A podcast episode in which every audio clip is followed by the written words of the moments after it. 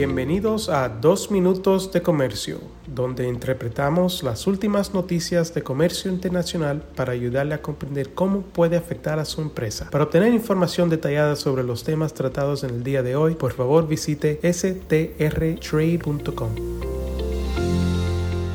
Hoy es miércoles 17 de mayo de 2023 y yo soy Álvaro Ferreira, consultor independiente con Sandler, Travis Rosenberg.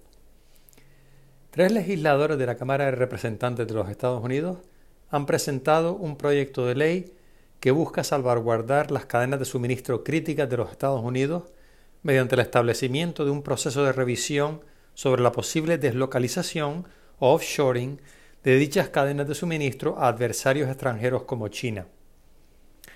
Un comunicado de prensa emitido por estos legisladores indica que la Ley Nacional de Defensa de Capacidades Críticas HR 3126 crearía un amplio proceso de monitoreo gubernamental sobre las inversiones salientes de los Estados Unidos, para garantizar que los Estados Unidos pueda detectar rápidamente cualquier vulnerabilidad en sus cadenas de suministro y proteger su seguridad nacional y sus intereses económicos y de salud cuando fuese necesario.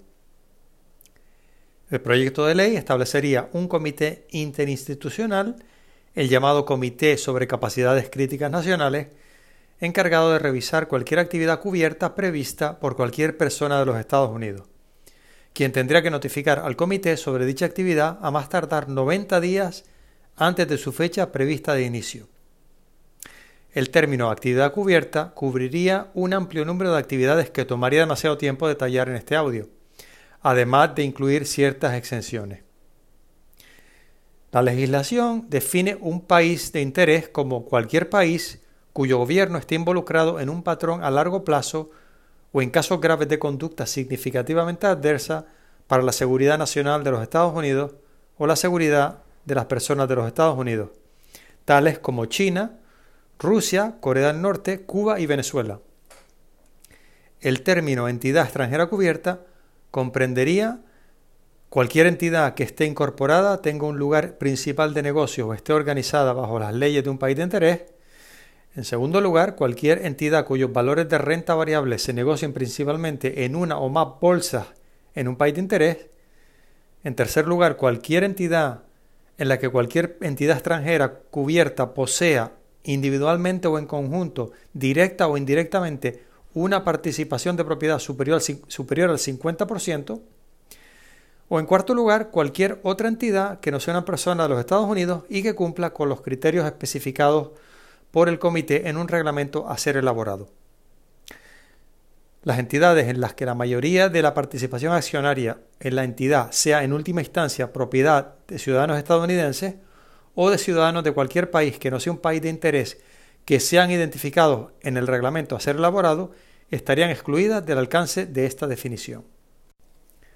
El término sector de capacidades críticas nacionales incluiría sectores dentro de las siguientes áreas, a ser identificados en el reglamento. Primero, manufactura de semiconductores y empaques avanzados.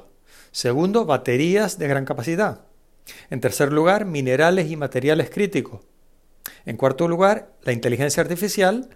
En quinto lugar, ciencia y tecnología de la información cuántica. También tenemos ingredientes farmacéuticos activos.